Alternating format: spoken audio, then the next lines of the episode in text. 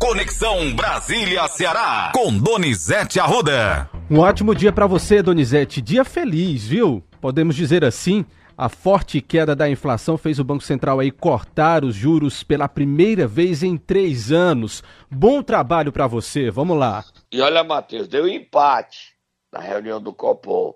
Quem desempatou foi o presidente do Banco Central, Campos Neto.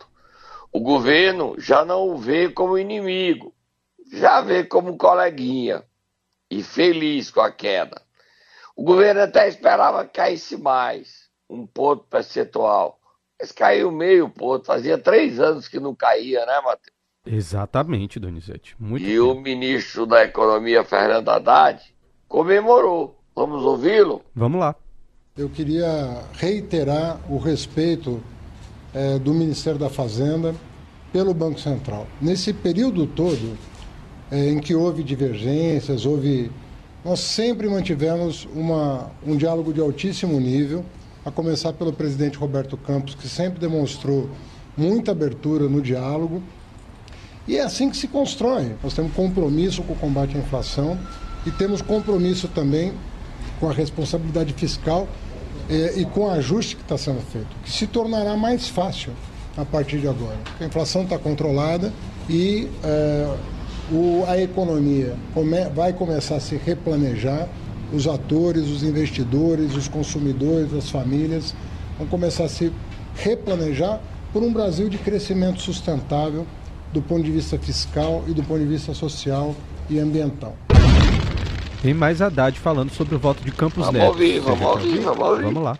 Ele tem uma, teve um papel importante, evidentemente, mas eu tenho certeza, até por conhecê-lo já há oito meses, né, me relacionar com eles há oito meses, eu tenho certeza que o presidente do BC votou com aquilo que ele conhece de economia, com aquilo que ele domina em economia.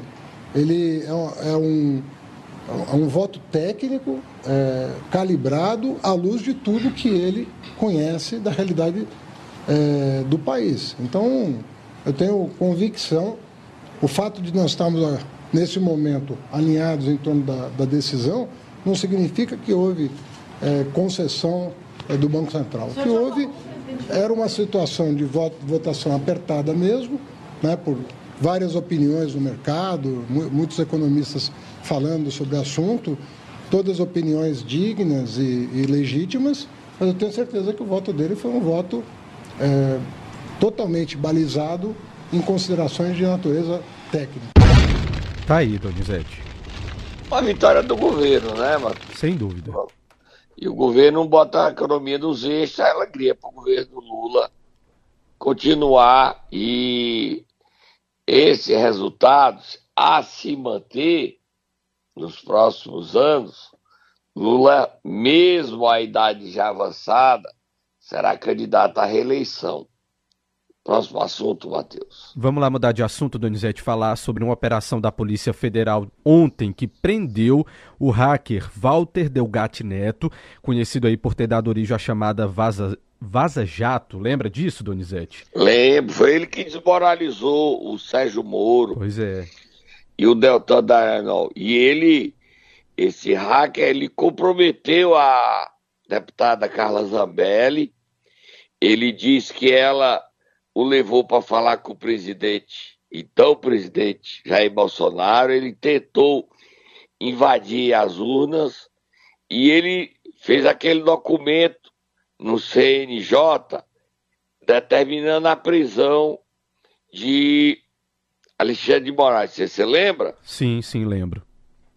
A situação de Carla Zambelli é muito delicada, o Bolsonaro quer distância dela ela deu a entrevista coletiva ontem, só tinha oito deputados ao lado dela do PL dos 99, tinha nenhum cearense dos cinco, nenhum dos cinco cearenses do PL, e ela está numa situação onde a direção nacional defendeu mais que a distância, todos apostam que ela pode ser presa e caçada porque ela armou o golpe contra as urnas, para destruir Alexandre de Moraes e o Bolsonaro quer a distância dela porque diz que ela se vitimiza e ele a culpa pela derrota porque ela andou nas ruas de São Paulo com a arma atrás de um jornalista. Você se lembra? Lembro. Que caso, Donizete. E o lamentável disso tudo só tá Moab, fogo do Muturo, Moab, fogo do Muturo. É que esse hacker foi quem fez aquele documento que as Forças Armadas fez sobre a, as urnas. Que vergonha para as Forças Armadas brasileiras.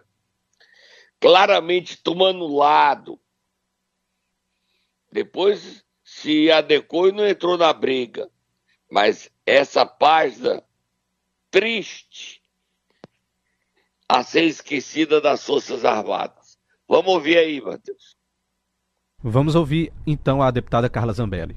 Os pagamentos que, que houve foram sempre relacionados ao site, para ele fazer melhorias no site, fazer firewall no site e ligar as minhas redes sociais ao site, que ele próprio disse para vocês, todos jornalistas, está é, tá na imprensa, é fácil achar, de que ele não conseguiu realizar essa tarefa e tenho certeza que ao final das investigações a minha inocência vai ser reprovada e eu estou muito tranquilo em relação a isso. Tá aí, Donizete. Vai, vai não, viu? Ela não vai ser provada a inocência, não. Tá todo mundo dizendo em Brasília que ela vai ser presa e caçada. E a Carla Isabela quer ser vítima, mas ela não consegue, não. E o Bolsonaro prega aviso. Longe de mim, longe de mim, bem Bolsonaro, né? Donizete, eu tenho tá. também o advogado, tá? O advogado do hacker. Vamos ouvir, Ariovaldo, né? Exatamente, Ariovaldo Moreira, o advogado. Vamos ouvir. É um processo sigiloso e infelizmente não posso dar detalhes para os senhores. Mas pelo que eu pude analisar da, da, da decisão, o pouco que eu pude analisar da, da decisão, o Walter está sendo preso justamente porque ele falou a verdade. Ele deu, ele narrou todos os passos que para chegarem à invasão do CNJ. Mas isso é uma decisão do ministro que estou tentando entender ainda. Tá aí ele está fazendo uma, uma proposta de acordo de delação, tá? E ele entrega Bolsonaro dizendo que o Bolsonaro quis é, que ele invadisse as urnas, ele não conseguiu, não tinha como. E ele, o Bolsonaro disse a ele o seguinte, que ele fizesse tudo de errado, que não aconteceria nada, porque ele daria um golpe e como presidente, dando esse golpe, ele estaria protegido pelo então golpista que iria se manter no poder, Jair Bolsonaro. A história é terrível, né? Pois é. A história está vindo escrita de uma forma lamentável. A gente vendo que o presidente Bolsonaro, então presidente, se envolveu com um hacker, que é um criminoso, e pegou corda de Carla Zambelli, que colocou ele numa situação vexatória, juntamente com as Forças Armadas Brasileiras. Tudo isso é para ser esquecido. Próximo assunto, Matheus. Quer falar alguma coisa, Matheus? Tá tudo certo, Donizete, tá tudo certo. Vamos mudar de assunto aqui, vamos correr com o nosso tempo para um assunto que é muito polêmico, viu? O ministro Alexandre de Moraes, do Supremo Tribunal Federal, votou ontem a favor da descriminalização do porte de maconha para o consumo pessoal. E aí? 60 gramas, né? Exatamente. Só explicando e aqui. Já está 4 a 0 são 11 votos. Isso. Hoje é aposto Cristiano Zanino, Supremo. Exatamente. Certo? Está é, prevista, é, muito prestigiada, 36 embaixadores já garantiram presença, os mais importantes, Estados Unidos, Rússia, China, todo mundo vai estar presente. O convite através de QR Code, não é papel, é QR Code. Muita gente querendo furar fila para ir prestigiar. Depois vai ter um jantar que é mais difícil o acesso ainda. E ontem, esse quarto voto do Alexandre Moraes, já teve também outros, o Edson Fachin, o votou também para liberar até 60 gramas, vira, não é mais crime.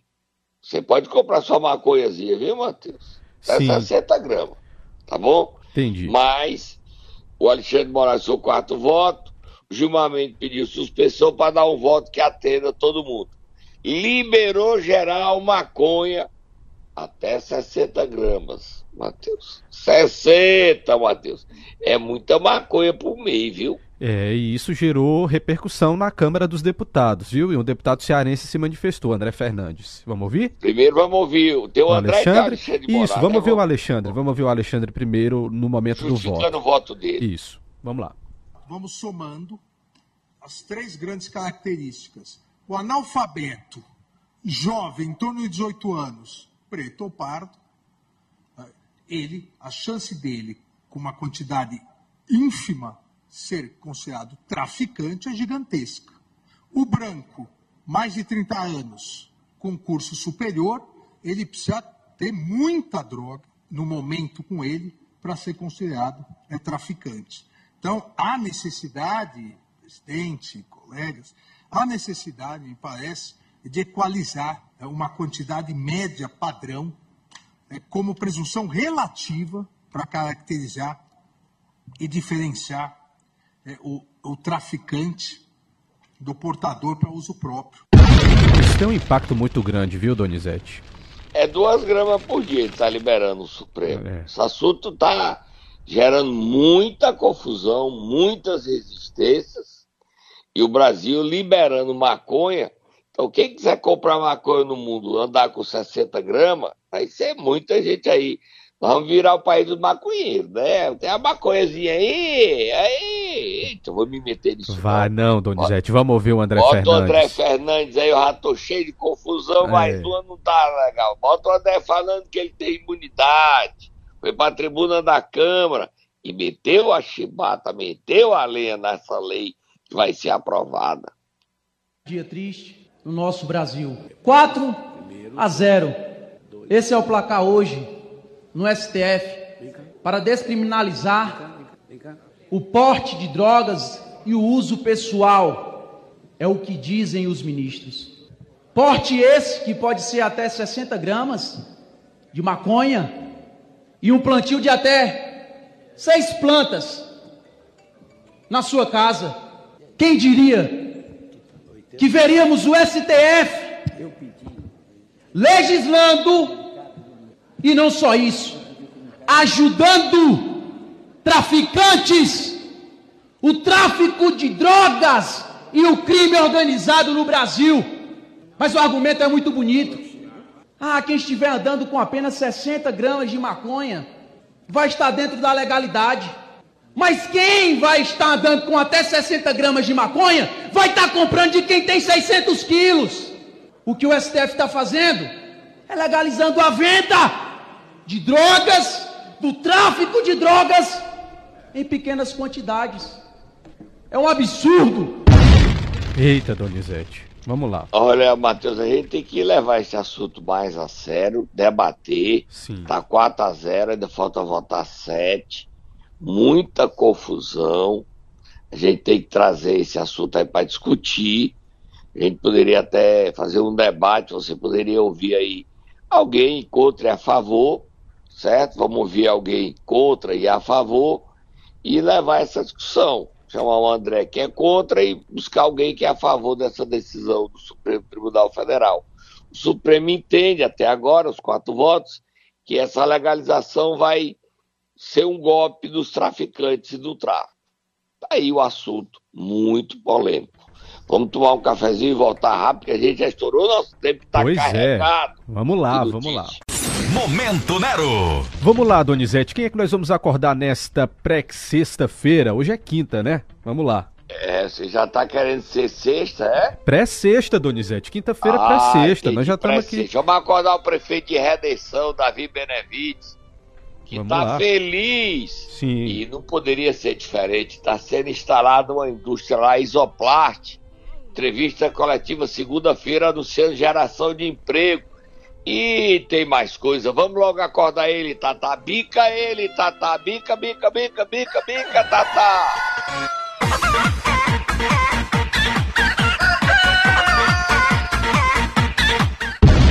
E aí? Segunda-feira tem entrevista coletiva da Isoplast. Geração de emprego e redenção, desenvolvimento para o Vale do Aquarape. Solta Moab, fogo no muturo. Moab, Moab, Moab, Moab, Moab. Segunda-feira, dia 7, não é isso? Isso. E aí tem outra notícia boa. O governador é o Mano de Freitas, em acordo com o reitor da Unilab. O reitor é o pastor Roque, você sabia? Pois é, sabia sim. Vi essa Sabia, informação. Não sabia não, sou- soube por isso.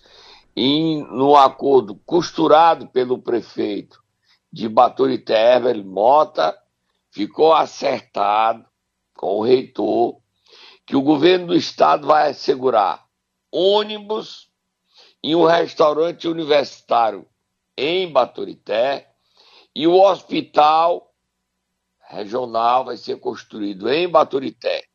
Assim, o curso de medicina é na Unilab, em Redenção, e os alunos têm as aulas práticas e os treinamentos no hospital de Baturité, que é central e é a terra do governador.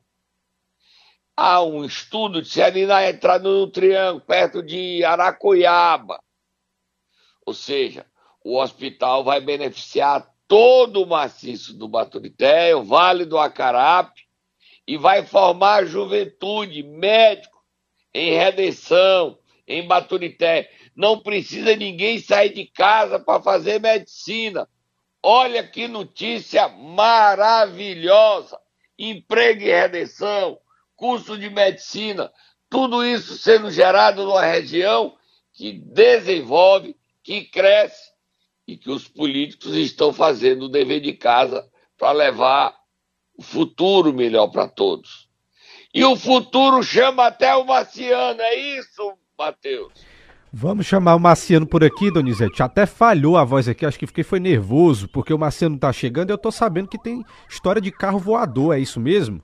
Olha, você que quer pegar uma nave espacial, cadê o Marciano? Cadê ele? Cadê ele? Oi, Donizete Arruda, meu terráqueo favorito depois do Cincizinho. O que temos pra hoje, Donizete Arruda? O governo do Ceará, através do secretário Salmito Filho, anunciou que o estado vai começar a produzir carro voador. Então eu já estou querendo um carro voador, que é uma nave, para mim ir para Marte com o Ciro Gomes. Nós vamos brigando daqui até Marte.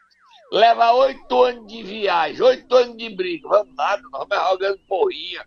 Você já jogou porrinha, Matheus? Nunca joguei, Donizete, não é da minha época não, sabe? Eita, tá- você só precisa me ofender, me chamando de velho. Absolutamente, Donizete, que é isso? Eu Só agora era todo, da minha todo época. mundo me chamando de velho. Você nunca jogou porrinha, você não, Não. sabe como é bom jogar porrinha. Depois Pá, você me ensina. Pá, ímpar, pá, dois, três, dois, quatro, seis. O Salmito Filho anunciou que tem carro voador. Meu Deus do céu, eu tô ficando, eu tô ficando velho mesmo, tá na hora de eu endoidar. Olha aí, lê a matéria aí, é manchete, até no Diário do Nordeste. Carro voador agora. Exatamente, o Estado está negociando um memorando de entendimento para a instalação de uma fábrica de carro voador. A negociação está sendo liberada pelo secretário de Desenvolvimento Econômico, Salmito Filho. A empresa que será instalada vai construir um carro voador para pequenas distâncias. Não é para grandes distâncias, não, como você quer, Donizete.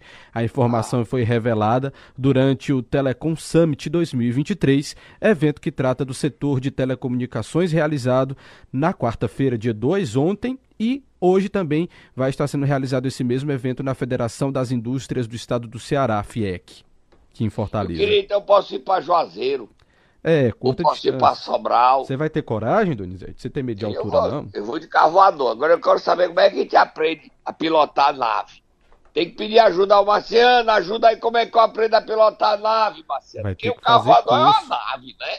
Pois é. Esses humanos estão no mundo da lua. Tá com inveja, né, Marciano? Não é só você que tem nave, não. Eu também vou ter um, vou ter uma, uma nave pra mim. Você vai querer um carro desse pra você, mano? Começar a juntar Ô, dinheiro de agora, né, Donizete? Pra comprar um. Não, eu quero de graça. Não Ah. tem dinheiro, não é caro. Eu quero de graça. Que o governo me deu um pra mim, um pra mim ficar treinando. Entendi. Vamos lá? Você imaginou esse dia chegar, Matheus? Então. Carros voadores sendo produzidos no Ceará? Tá. Eita, Marcelo, vamos pra frente. Vamos falar. Bota a musiquinha de duelo desabestado, só que a briga não aconteceu. Ficaram meninos, mas bota a musiquinha. Donizete, como foi que terminou a reunião ontem entre Elmano de Freitas e José Sarto? Como foi que terminou? Conte aí pra mim. Amiguinhos, viraram amiguinhos. Entendi. Vamos ouvir os dois aí, que é que eles disseram, conversaram sobre ponte dos ingleses, fizeram pacto sobre saúde, educação, sobre segurança. E agora que o governo vai ter uma fábrica para produzir carro voador, nave, será que eles vão dar um carro desse pro Sarto ficar vigiando Fortaleza por cima, hein? Uh! Vamos lá, vamos ouvir rapidinho o prefeito José Sarto. Ah, foi conversado e foi de, definido com o governador que a ponte a gente vai fazer. Eu disse, pedi até a ele que ao invés da ponte, que ele fizesse a pare, que ficaria melhor. Mas a gente conversou muito tranquilamente sobre a ponte dos ingleses e o que ficou definido é que a prefeitura vai fazer. Tá aí, Donizete, decisão depois da reunião. E o governador ontem. disse o quê? O governador foi firme, né? Vamos ouvir. A ponte dos ingleses havia, havia e há uma diferença de cálculos entre engenheiros. A prefeitura parece tem confiança de que a estrutura garante a obra, quer fazer a obra e de, e de que nós, achando que por prudência era importante ter um cálculo mais apurado pela estrutura que foi é, lá, que hoje existe, que, a nosso ver, pelo que foi apresentado pelos nossos engenheiros, não, não suporta uma carga maior. O prefeito definiu que quer fazer a obra, não sou eu que vou impedir que ele faça a obra. Se ele quer fazer a obra, assim, assim faça. Tá aí, Donizete. Firme, cortante e direto, né? É isso. E fora. Quer fazer, faz. Exatamente. Não vou me meter na sua vontade.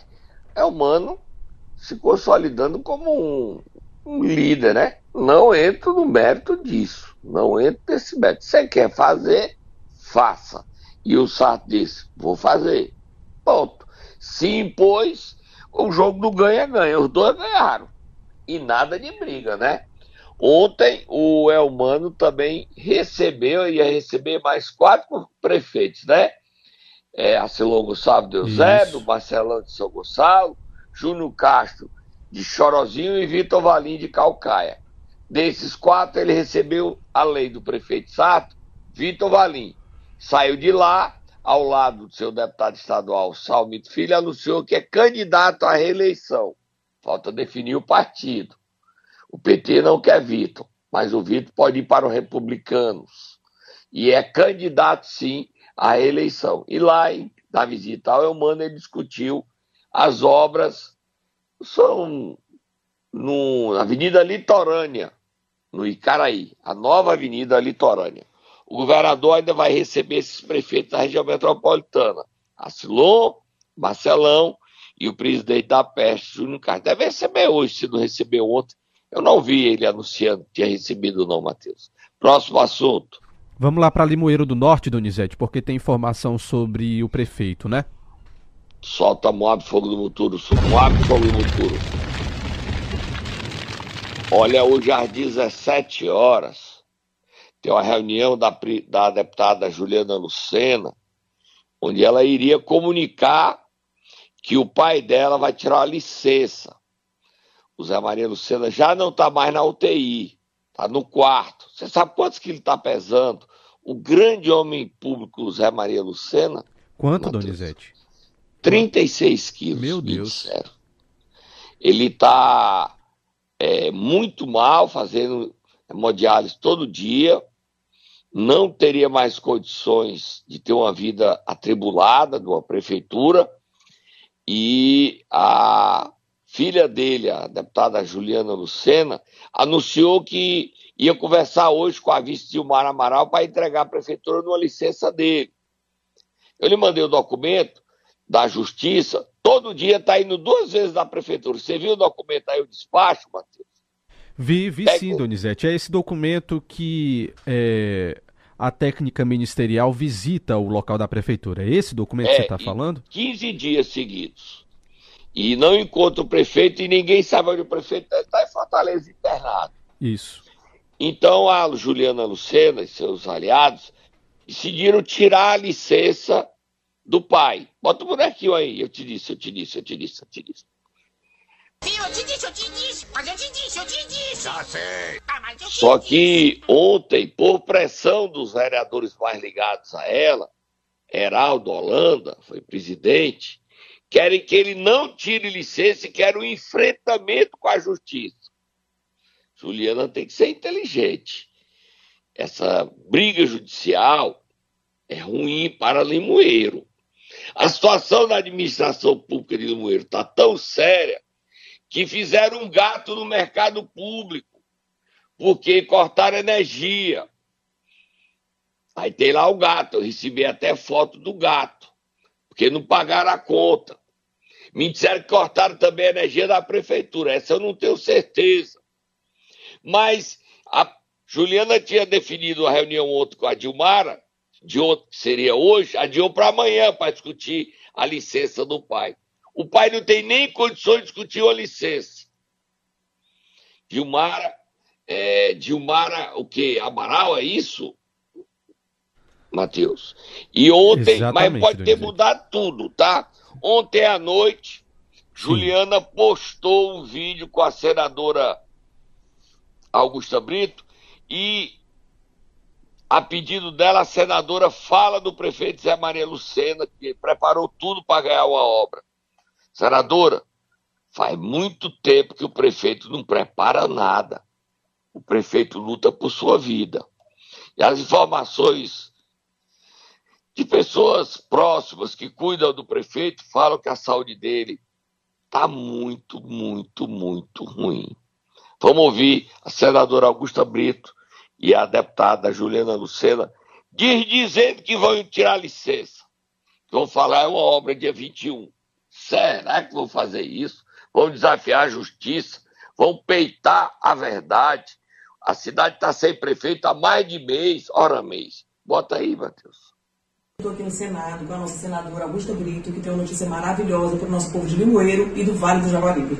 Bem, aqui com muita felicidade, recebendo essa grande deputada lá do nosso estado do Ceará, da cidade de Limoeiro. Quero dizer que há uns 10 dias atrás nós estivemos com a ministra Cida no seu gabinete, garantindo um pedido que já era do governo do estado, através do governador Elmano de Freitas, da vice-governadora Jade Romero e secretária de Mulheres, que é a Casa da Mulher brasileira lá para a cidade de Limoeiro. Então, a seu pedido, a pedido também do nosso querido prefeito Zé Maria, que já providenciou toda a documentação, tudo que era necessário e burocrático para que pudesse realmente, próximo dia 21 de agosto, ser assinado esse compromisso com a nossa ministra, com o nosso governador, presidente do TJ, Ministério Público e nossa deputada, que já há muito tempo vinha reivindicando e pedindo aí por essa ação lá em Moeiro. Então, conte, estamos juntos, conte com o nosso mandato aqui do Senado, com muita felicidade que a gente anuncia né, essa grande conquista, não só para Limoeiro, mas para a região como um todo, que em breve chegará aí no nosso estado de Ceará.